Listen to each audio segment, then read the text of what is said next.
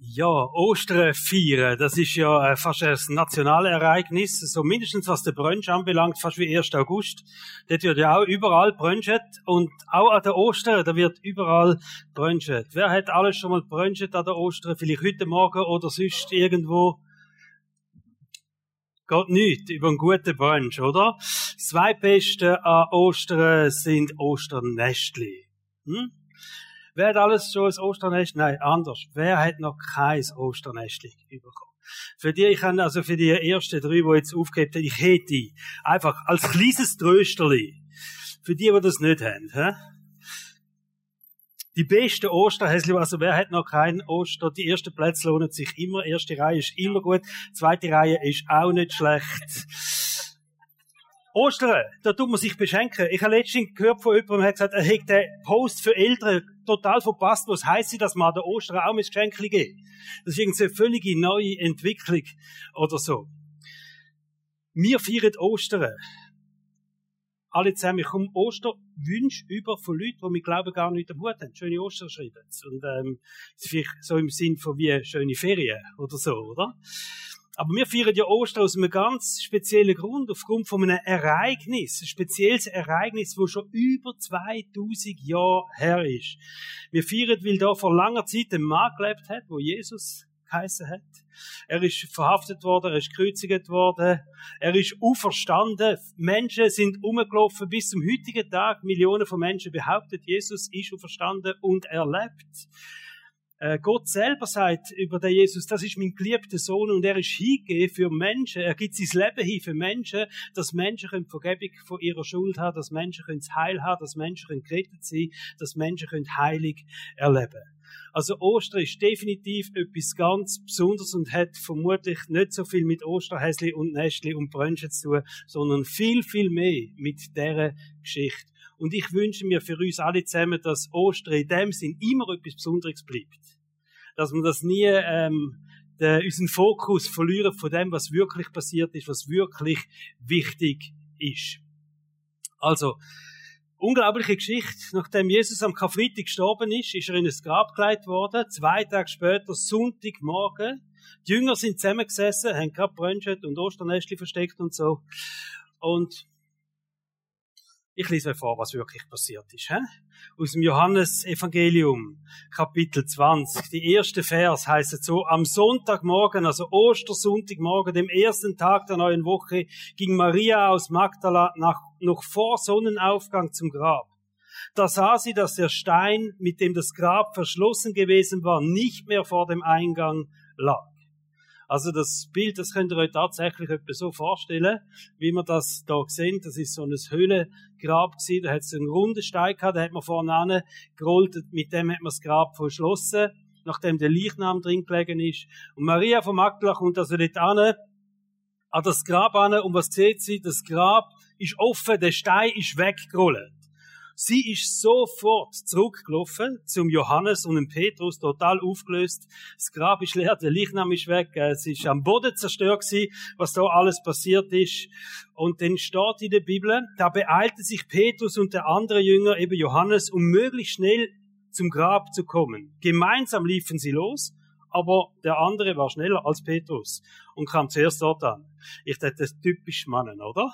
Sie sagen, das Grab ist leer, sie sind so gelaufen, oder? Und der eine läuft schneller, der andere noch schneller. Am Schluss sind beide am Säckchen gewesen. Und äh, Petrus hat verloren, das Rennen, oder? Ähm, also gut, sie sind aber einfach, was sie haben. Maria von Magdala ist nirgends vorbeigegangen, die haben es links liegen lassen, oder? Sie sind abgespiedet zu dem Grab an und gesagt, jetzt müssen wir schauen, was da los ist. Ohne hineinzugehen, also sind nicht mal gegangen, schaute er in die Grabkammer und sah die Leintücher dort liegen. Er sah sich dort darin um und nun glaubte er, dass Jesus von den Toten auferstanden war. Danach gingen die beiden Jünger nach Hause zurück. Also sind ihr gelaufen und haben gesehen, mal, er muss auferstanden sein, weil die Jünger haben schon viel von dem gehört. Jesus hat das gesagt, aber das ist nie so real gewesen, weil das ist etwas, was du auch nicht so vorstellen kannst. Aber in dem Moment, wo das Grab leer war, ist für die zwei klar gewesen, er ist auferstanden. Und sie sind wieder umgekehrt und retour gelaufen. Maria von Magdala ist immer noch auf dem Hinweg oder? Zum Grab. Hat sich auch dort auf den Weg gemacht. Und dann steht da ab Vers 11, inzwischen war auch Maria aus Magdala zum Grab zurückgekehrt und blieb voller Trauer davor stehen. Weinend schaute sie in die Kammer und sah zwei weiß gekleidete Engel an der Stelle sitzen, wo der Leichnam von Jesus gelegen hatte. Einen am Kopfende, den anderen am Fußende. Warum weinst du? fragten die Engel. Sie haben meinen Herrn weggenommen und ich weiß nicht, wo sie ihn hingebracht haben, antwortete Maria. Als sie sich umblickte, sah sie Jesus dastehen, aber sie erkannte ihn nicht. Das ist übrigens noch vielen so gegangen in der ersten Begegnung, in der anderen Geschichte, wo wir gesehen sind, Jesus auf den ersten Moment gar nicht erkennt. Wie man so nicht damit rechnet, dass jemand da steht plötzlich, oder? Wo ein Tag vorher beerdigt worden ist oder zwei Tage vorher sah sie Jesus dastehen, aber sie erkannte ihn nicht. Da fragte sie, da fra er fragte sie, warum weinst du? Wen suchst du? Maria hielt Jesus für wer? Der Gärtner. Der Gärtner ist immer, jedem Krimi kommt oder? Böse Zunge behauptet, der Beruf vom Gärtner hat man nur erfunden, dass man den Krimis entschuldigen hat, oder? Aber, also, es ist der Gärtner gewesen. Maria hielt Jesus für den Gärtner und fragte deshalb, hast du ihn weggenommen? eben der Schuldig. Dann sag mir doch bitte, wo du ihn hingebracht hast. Ich will ihn holen. Und jetzt, Maria, sagte Jesus. Sie wandte sich zu ihm und rief Rabuni, und das ist hebräisch und heißt min Lehrer, min Meister. Wo Jesus den Namen Maria gesagt hat, hat sie der Jesus als der Auferstandene erkennt. Maria von Magdala lief nun zu den Jüngern und berichtete ihnen, also sie ist zurückgelaufen auch, ich habe den Herrn gesehen und sie erzählte alles, was Jesus ihr gesagt hatte. Also da haben sie vielleicht noch mehr den geredet miteinander. Ostern ist eine unglaubliche Geschichte, die unglaubliche Geschichte, dass Jesus tatsächlich auferstanden ist. Und der Ostergruß, wo man da am Anfang durch sie euch probiert hat mitzunehmen, das ist tatsächlich seit 2000 Jahren der Ostergruß den Christen. Den müsst ihr voll reinhauen, oder? Und jetzt machen wir es nochmal, wir haben es geübt, wir sagen es noch einmal. Der Herr ist schon verstanden. Yes! Genau, genau. Das ist es.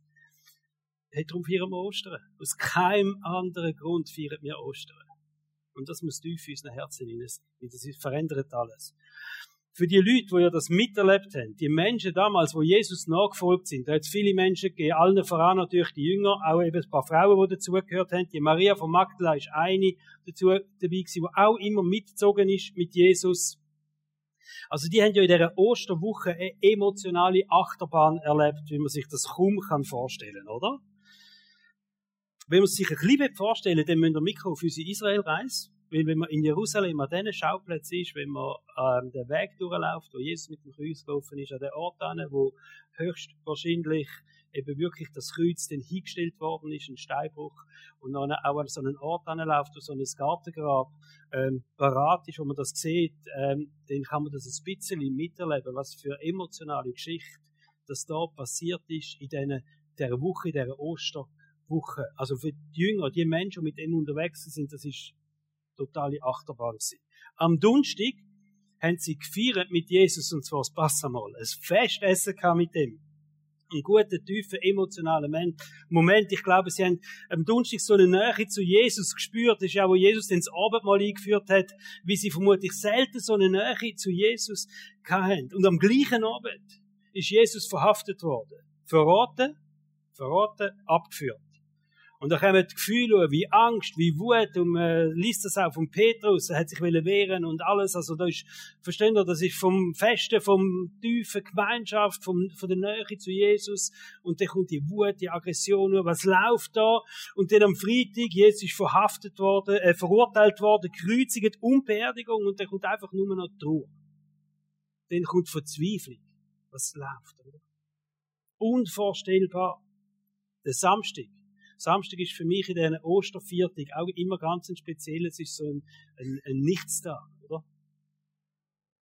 Die Läden haben zwar offen, aber irgendwie nein. Das ist so ein Nichttag. Und genauso ist es für die Jünger gewesen. Der Samstag ist einfach ein Tag voll Leere gewesen. Ein Tag, wo ohne Hoffnung war. Ein Tag, wo, wie sie in einem Loch hinein gewesen wären, oder? Alles scheint sinnlos. Zerbrochene Hoffnung Aussichtslosigkeit. Und dann der Sonntag. Das leere Grab, erste Begegnung mit dem auferstandenen Jesus. Was ist da passiert? Versteht?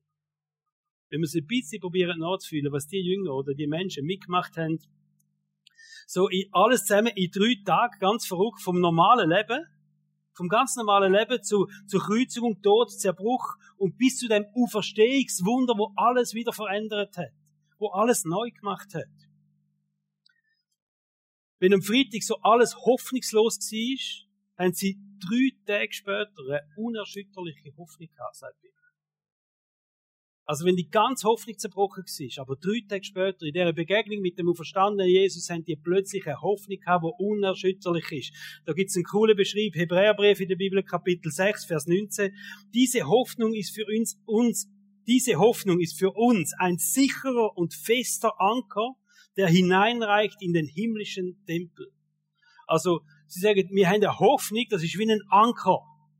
Aber der ist nicht irgendwo im Schlamm festgemacht auf dem See, sondern unser Anker von der Hoffnung ist im Himmel festgemacht. Der ist bei Gott festgemacht. Ein unerschütterlicher Anker. Der Glaube an den auferstandenen Jesus hat das Leben total verändert. Das ist so eine Hoffnung ins Leben gekommen, so eine felsche, feste Hoffnung, wo ein Leben lang die Jünger sich an dieser Hoffnung festgegeben haben.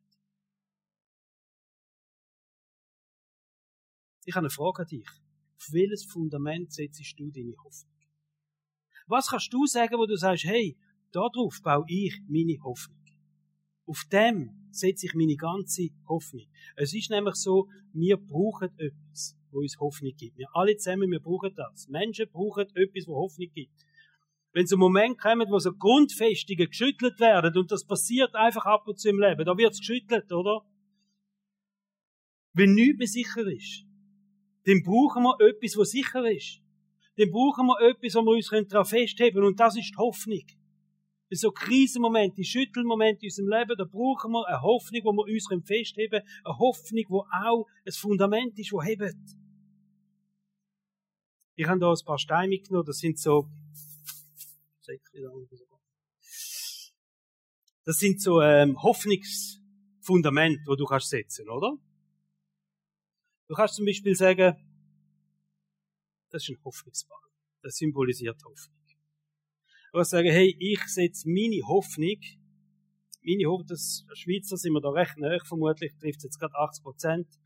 Finanzen, Altersvorsorge, äh, das ist meine Hoffnung. Darauf baue ich meine Hoffnung. Ich tue Vorsorgen, ich schaue, dass es gut geht, ich schaue, dass ich genug Einkommen habe, dass für unsere Familie, egal was passiert, wir haben ein Sparbüchlein, uns geht's gut. Das ist meine Hoffnung, setze ich genau da drauf.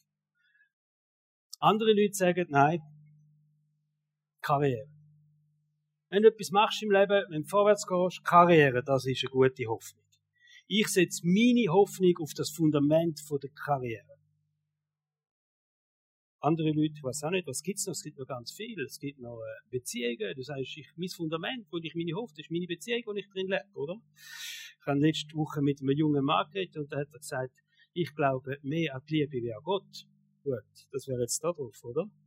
Ui. Ist vielleicht gerade so schwierig, da Hoffnung zu platzieren, oder? Aber es geht. Und du sagst, ich setze meine Hoffnung da drauf. Und weißt du, was passiert, wenn dein Leben geschüttelt wird? Der hebt am meisten die Finanzen. Das ist der Schweizer, oder? Ja. Yeah.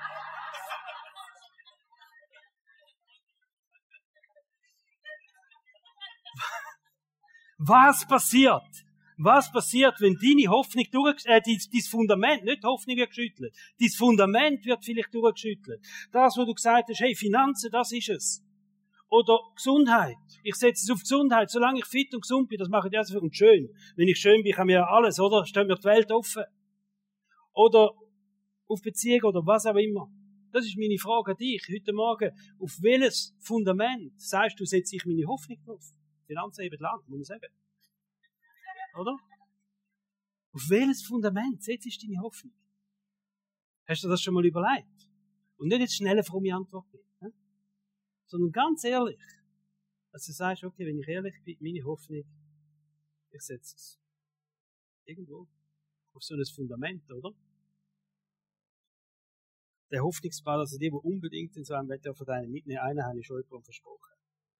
So Hoffnungsball, oder? Wenn dein Leben durchgeschüttelt wird, wenn du merkst, dass vieles in deinem Leben nicht mehr tragfähig ist. Und jeder, der nicht mehr 15 ist, hat das schon festgestellt. Es gibt Momente, das sind Sachen, wo du denkst, das sind rechte Fundamente in meinem Leben. Und irgendwann schüttelt es und du merkst, die Fundamente sind gar nicht mehr so tragfähig, wie ich eigentlich gemeint habe, wie ich eigentlich gehofft und glaubt habe. Wenn du deine Hoffnung aufs Falsche setzt, wirst du immer wieder in deinem Leben auf einen Zustand von der Hoffnungslosigkeit kommen. Das ist so. Wenn wir Hoffnung aufs Falsche setzen, werden wir immer wieder die hoffnungslosen Momente haben in unserem Leben. Auf welches Fundament setzt du deine Hoffnung? Was machst du, wenn deine Fundamente mal durchgeschüttelt werden? Was machst du, wenn deine Hoffnungen oben abgeflogen sind? Von dem, wo du glaubt hast, sie heben. Menschen sind ja unheimlich, sind kreativ, wenn es um so Strategien geht, die Krisen, oder? Also wenn Hoffnung oben abgeflogen ist, dann äh, kommen sie auf gute Ideen, was man dann machen kann. Irgend so Ersatz, Ablenkung wäre etwas. Resignieren. Das ist auch eine Stufe, oder? Einfach am Boden zerstört. Meine Hoffnung ist abgeflogen auf dem, wo ich glaubt habe. Die ganze Zeit. Was machst du, wenn das Fundament geschüttelt wird? Google weiß ja alles heutzutage. Also wenn ihr eine wichtige Frage habt, früher hat man einmal den Lehrer gefragt, vielleicht noch einen Pastor angerufen, heute könnt ihr googeln, oder? Also ich habe auch gegoogelt. Kann man ohne Hoffnung leben? das war eine ganz gute Frage. Und das ist Hoffnung und Zuversicht sind Lebenselixier. Lebenselixier. Ohne sie gibt's kein Leben. Ein Satz, wenn der Mensch keine Hoffnung mehr hat, kann man ihn begraben. Oder ohne Hoffnung gibt es keine Zukunft. Das sei Google. Nicht irgendwo. Google. Was ist deine Strategie? Was ist deine Strategie, wenn deine Hoffnung nicht gehebt hat, so wie du denkt hast? Es gibt eine andere Variante.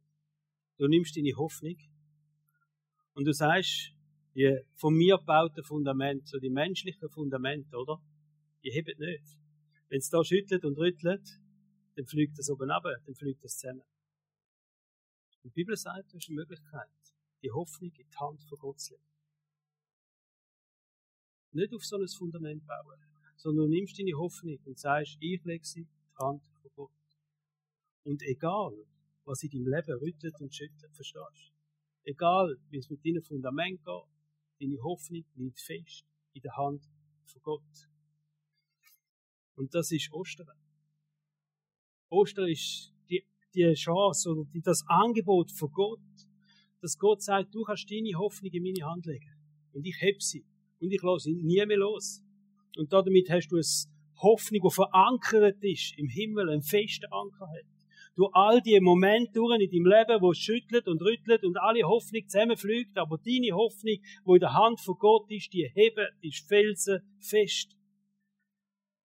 Das einzige Fundament in unserem Leben, wo die Hoffnung nie wird zerbrechen, ist, wenn man sie in die Hand von Gott legt. Es kann schütteln und es kann rütteln in unserem Leben so oft, wie es will. Und Ostern zeigt uns, dass wir die sichere Hoffnung bei Jesus haben. Das ist Osterbotschaft. Das ist das, was die Jünger erlebt haben. Das, was sie durchgemacht haben. Dort, wo sie am Schluss gestanden sind. 1. Petrus 1 steht, gepriesen sei Gott, der Vater unseres Herrn Jesus Christus. In seinem großen Erbarmen hat er uns durch die Auferstehung Jesu Christi ein neues Leben geschenkt. Wir sind von neuem geboren und haben jetzt eine sichere Hoffnung. Eine sichere Hoffnung. Die Aufsicht auf ein unvergängliches und makelloses Erbe, das nie seinen Wert verlieren wird. Das ist die sichere Hoffnung. Das ist die Osterbotschaft, dass wir Menschen die Möglichkeit haben, nicht auf uns selber zu bauen, sondern unsere Hoffnung in die Hand von Gott zu legen. Und ich wünsche dir den Halt in deinem Leben. Ich wünsche dir die Zuversicht in deinem Leben. Ich wünsche dir die Hoffnung in deinem Leben, wo du sagst, da kann ich mich festheben. Egal was schüttelt und rüttelt. Und viele von uns haben das schon erlebt. Und wenn es bei dir noch nie geschüttelt und gerüttelt hat, du wirst es erleben. Du wirst es erleben. Und dann kommt es darauf an, auf was hast du deine Hoffnung gebaut? Wo ist deine Hoffnung? Ist sie auf einem von diesen Fundamenten, die so wackelt plötzlich? Oder ist deine Hoffnung in der Hand von Gott? Ich wünsche dir den Halt, ich wünsche dir die Zuversicht. Und ich will dich ermutigen, mach dir heute Gedanken darüber. Ganz ernsthafte Gedanken. Auf was baue ich meine Hoffnung in Zukunft? Egal, wo du jetzt stehst in deinem Leben, egal, wenn du vielleicht merkst, wenn ich ehrlich bin, ich habe auf so ein Fundament gebaut, meine Hoffnung auf so etwas gesetzt, dann stellt sich heute die Frage, auf was setze ich es in Zukunft? Du kannst die Hoffnung nehmen und kannst von dem Wackelpodest oben abnehmen. Und kannst die Hoffnung in die Hand von Jesus legen. Ich habe nichts gegen Finanzen, ich habe nichts gegen gute Jobs und Gesundheit und gutes Aussehen, aber weißt du was? All das treibt dich nicht durch dein Leben. Das treibt dich nicht durchs Leben. Es ist vielleicht cool, es fühlt sich gut an. Und man denkt manchmal, man braucht es unbedingt und ohne das kann ich nicht leben. Und wenn ich gerade sehe, vieles, wo wir darauf bauen, und sagen, da setzen wir unsere Hoffnung drauf und jetzt in dem Krieg in der Ukraine, so viele Menschen in der Ukraine haben, die, die sind gar nicht mehr da. Aber wisst ihr, Kille, das Einzige, was aufblüht in der Ukraine, ist Kille. Weil Menschen merken, wenn mal alles durchgeschüttet ist, wenn mal nichts mehr hast, dann gibt es noch einen Ort, wo deine Hoffnung sicher ist. Und das ist die Hand von Gott. Wenn wir unsere Hoffnung auf Jesus setzen, dann ist das nicht einfach ein, ein Gefühl, das wir haben, sondern es ist eine reale Kraftquelle. Die Bibel sagt, das ist eine Kraftquelle. Wenn deine Hoffnung auf Jesus setzt, dann hast du eine Kraftquelle in deinem Leben. Nach der Auferstehung sind ja die Jünger in Höchstform aufgelaufen. Und da kann man sich fragen, woher haben sie die Power gehabt? Woher haben sie die Energie gehabt? Die sind ja losgezogen, die haben ja alles riskiert. Die haben das Evangelium auf der ganzen Welt verkündigt, die haben den Mut gehabt, in fremde Länder zu gehen, alles zurücklassen, Zelt abbrechen und sagen, wir gehen für den auferstandenen Jesus, wir setzen alles ein. Warum? Sie haben die Auferstehungskraft gesehen und sie haben die ganze Hoffnung auf den auferstandenen Jesus gesetzt. Und die Kraft von dieser Hoffnung, die Kraft, die das gegeben hat, ihres Leben, hat alles verändert. Die zwei Jünger sind ja retto gelaufen und die einzige Frau, wo Jesus bis dahin begegnet ist, ist der Maria von Magdala gewesen. Und Jesus ist aber am gleichen Tag noch zu den Jüngern gegangen und ist den Jüngern erschienen. Wir lesen das ab Vers 19, auch Johannes Evangelium Kapitel 20. Am Abend desselben Tages hatten sich alle Jünger versammelt. Aus Angst vor den führenden Juden ließen sie die Türen fest verschlossen. Das ist ein eingeschüchterter, verängstlichter Haufen von Nachfolgern von Jesus. Und die haben nicht gewusst, was läuft bei ihnen, oder? Plötzlich kam Jesus zu ihnen. Er trat in ihre Mitte und grüßte sie. Friede sei mit euch. Dann zeigte er ihnen die Wunden an seinen Händen und seiner Seite. Als die Jünger ihren Herrn sahen, freuten sie sich sehr, dass sich so ein, der Satz müssen wir vorstellen. Da steht einfach, freuten sie sich sehr und haben gedacht, nicht mehr. Oder? Freuten sie sich sehr, aber haben Sie schon mal jemanden gesehen, wo vor Freude einfach fast zusammengebrochen ist. Einfach gebrüllt hat. Das gibt's auch, oder? Und ich stelle mir das so vor. Wo sie den verstandenen Jesus sehen, da ist eine Freude ihres Lebens gekommen, wo einfach, wo alles verändert hat. Jesus sagte noch einmal, Friede sei mit euch. Und dann sagt Jesus, wie mich der Vater gesandt hat, so sende ich jetzt euch. Aber sie sind nicht auf sich allein gestellt, sie haben eine Hoffnung gehabt, sie haben den Anker im Himmel gehabt. Und das ist das, was sie sich festgegeben haben die ganze Zeit. Durch alle Schwierigkeiten, durch alle Nöte, durch alles, alle Bedrängnisse durch. Die Begegnung mit Jesus, mit dem verstandenen Jesus, ist der Wendepunkt geworden im Leben der Jünger. Hoffnungslosigkeit hat sich in Zuversicht verändert. Trauer hat sich in Freude verändert. Mutlosigkeit hat sich in eine Energie, in eine, in eine Furchtlosigkeit verändert. Verstehen ihr, der Petrus bei der Verhaftung gibt so die bekannte Geschichte, wo er Panik hat, wo er sich nicht getraut hat, zu sagen, ich gehöre im Fall zu dem Jesus, ich bin auch einer von diesen Jüngern, wo er alles abgeschritten hat. Am liebsten wäre er untertaucht, oder? Nach der Auferstehung ist er dem Jesus begegnet, dem verstandenen Jesus, und er hat angefangen, vor Tausenden von Menschen zu predigen. Er hat Hunderte von Menschen geheilt, er hat das Evangelium verbreitet. Wo er hingekommen ist, ist der Gründer von der ersten Kirche. Der Matthäus ist ein ehemaliger Steuereintreiber Da ist seine Hoffnung gestanden, auf dem, oder? Auf den Finanzen. Kohle gut, alles gut. Und nachher hat er die Hoffnung auf den Jesus gesetzt. Und er ist ein Mitautor von der Bibel geworden. Das Matthäus-Evangelium hat er geschrieben. Verstehen, die Bibel ist voll von Geschichten von Männern und Frauen, die durch den Glauben an den verstandenen Jesus ein kraftvolles Leben geführt haben. Und wenn du deine Hoffnung auf den Jesus setzt, ist es nicht einfach ein gutes Gefühl, sondern du wirst ein kraftvolles Leben haben. Du wirst ein kraftvolles Leben haben, wenn du die Hoffnung auf Jesus setzt. Ostern zeigt uns auch, wie groß die Wiederherstellungskraft ist von Gott. So aus dem Ende, oder? Tod, Beerdigung von Jesus. Aus dem Ende ist ein neuer Anfang geworden. Aus einer Situation, wo du sagst, hey, da ist nichts mehr möglich gewesen, ist eine Situation wo du sagst, alles ist möglich. Alles ist möglich mit dem verstandenen Jesus. Nach einem totalen Zerbruch, totalen Neuanfang. Die Bibel sagt, dass die Auferstehungskraft wo die Jünger da gesehen haben, eine Kraft ist, die ganz real auch in unserem Leben wirken kann. Dass Gott in unserem Leben mit der gleichen Kraft durch den Heiligen Geist, mit der gleichen Kraft auch in unserem Leben wird wirken.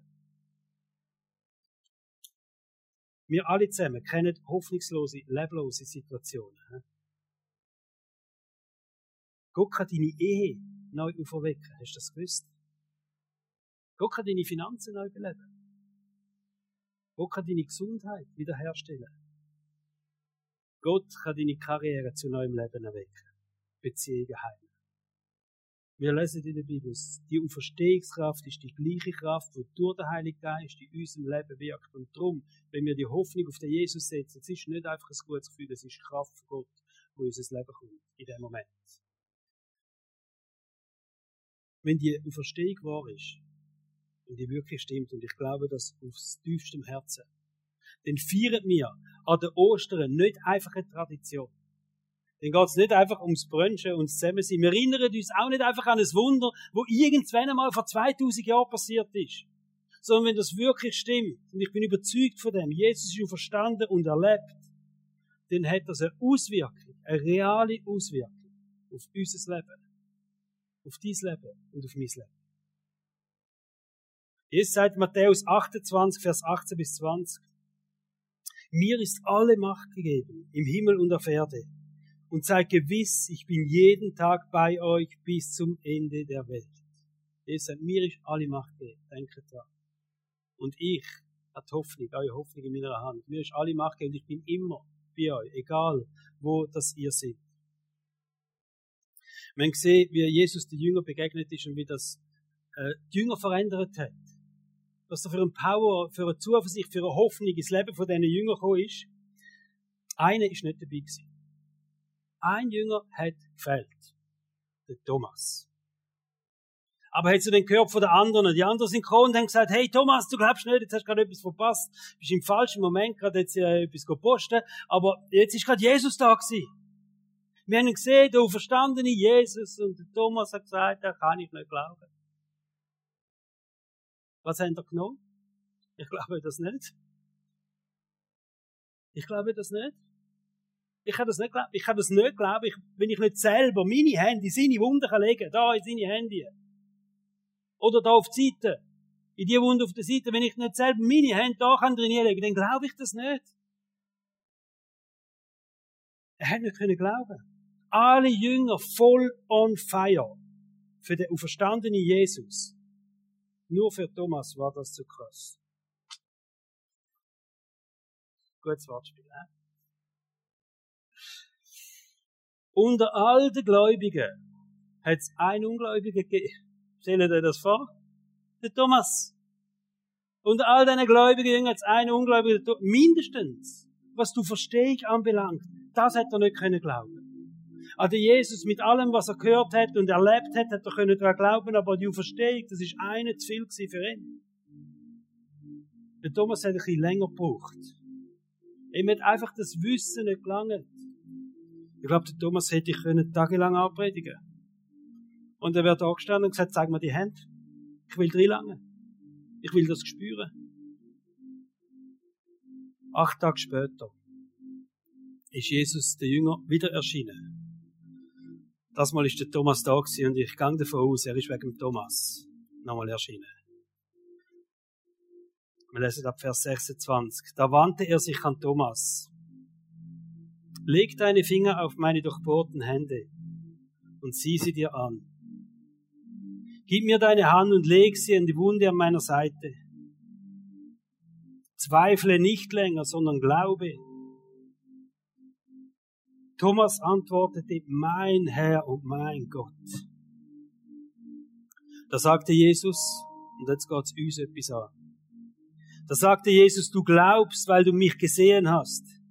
Wie glücklich können sich die erst schätzen, die mich nicht sehen und trotzdem glauben.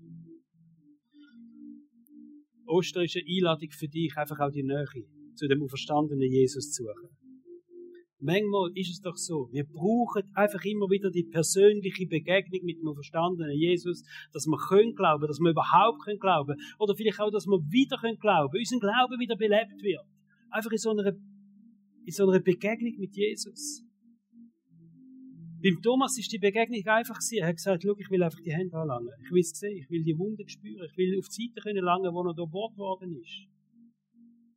Ich brauche die Begegnung auf diese Art. Das ist heute nicht mehr so möglich. Jesus ist in den Himmel gefahren, aber Jesus lebt genau noch so. Jesus ist im Himmel, aber er lebt noch gleich. Du kannst nicht mehr seine Wunden anlangen. Aber ich glaube, es gibt ganz viele Möglichkeiten, auch heute noch, dass wir so Berührungen mit Gott können haben, dass wir so Berührungen mit dem verstandenen Jesus können haben. Und die sehen halt ein bisschen anders aus. Aber so eine Berührung kannst du haben im Gebet. In einem Moment von der Stille, wo du einfach vor Gott kommst, mit deinen Worten, mit Gott redest und plötzlich die Nähe spürst von dem verstandenen Jesus. Vielleicht auf einem Spaziergang kenne viele Menschen, die Gott näher sind, das spüren, wenn sie unterwegs sind in der Natur. Ganz allein. Vielleicht durch ein Wunder, dass Gott ein Wunder tut in deinem Leben oder vielleicht schon ein Wunder gemacht hat. Erinnere dich an das Wunder. Man kann also Berührungen haben im Gottesdienst. Jesus sagt, wo wir zusammen sind, da miteinander, da bin ich auch bei euch, mitten unter euch. Im Worship hinein. Wenn wir die Lieder singen miteinander. Wir haben jetzt eine Zeit, wo wir Worship machen miteinander. Und du hast die Möglichkeit in dieser Zeit von dem Worship, du kannst entweder dafür kommen, du kannst am Platz sitzen bleiben, du darfst aufstehen. Vielleicht sagst du, nein, es ist Ostern, ich will den Moment haben vor dem Kreuz. Und ich will vielleicht vor das Kreuz anklüngeln, vielleicht einfach ein paar Sekunden vor das Kreuz anstehen, mir nochmal bewusst werden, was das Jesus gekostet hat, wo er sein Leben hingegeben hat. Und was es heißt, dass das Kreuz heute leer ist, weil er verstanden ist und weil er lebt. Mir tut das manchmal gut, einfach vor das Kreuz anzustehen. Wo brauchst du Kraft Gottes in deinem Leben? Wo brauchst du die Auferstehungskraft? In welcher Situation in deinem Leben? Wir haben auch ein Gebetsteam, das parat ist. Du kannst, während der nächsten Lieder kannst du hintergehen, wo die Tafel ist, da steht dann jemand vom Gebetsteam, teilt dich an einer Betterin oder an einem Better zu und ihr könnt miteinander beten. Ein Moment, wo du sagst, hey, da brauche ich Kraft von Gott. Da brauche ich wieder Herstellungskraft von Gott. Etwas in deinem persönlichen Leben, vielleicht etwas, wo du mit jemandem für jemanden beten oder was auch immer. Nutz die Gelegenheit. Wir glauben fest daran, dass Gott den heutigen Ostersonntag sich dir zeigen will dass du am heutigen Ostersonntag die persönliche Begegnung mit dem auferstandenen Jesus kannst haben. Ich will dich ermutigen, mach dein Herz auf für die Berührung mit Gott. Wo immer das ist, am Platz oder da vorne im Worship, vor dem Kreuz. Können wir beten noch miteinander. Die, die mögen und wollen, dürfen auch aufstehen.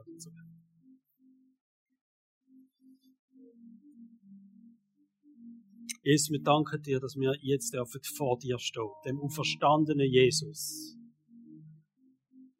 Danke, dass du mitten unter uns bist, durch den Heiligen Geist, dass du da bist, dass du gegenwärtig bist. Und Jesus, wir möchten einfach dir auch Danke sagen für das, was du gemacht hast in dieser Osterwoche vor 2000 Jahren, wo du dein Leben hingegeben hast. Dass wir dürfen die Vergebung von unserer Schuld haben, dass wir dürfen wieder eine reine Beziehung mit Gott haben. Dass du den Weg zu Gott frei gemacht hast. Und jetzt, ich danke dir, dass du heute Morgen deine Hand ausstreckst und sagst, da kannst du deine Hoffnung auf meine Hand setzen. In der durchbohrte Hand, da kannst du deine Hoffnung hinsetzen. Ich will sie festheben, den Rest von deinem Leben.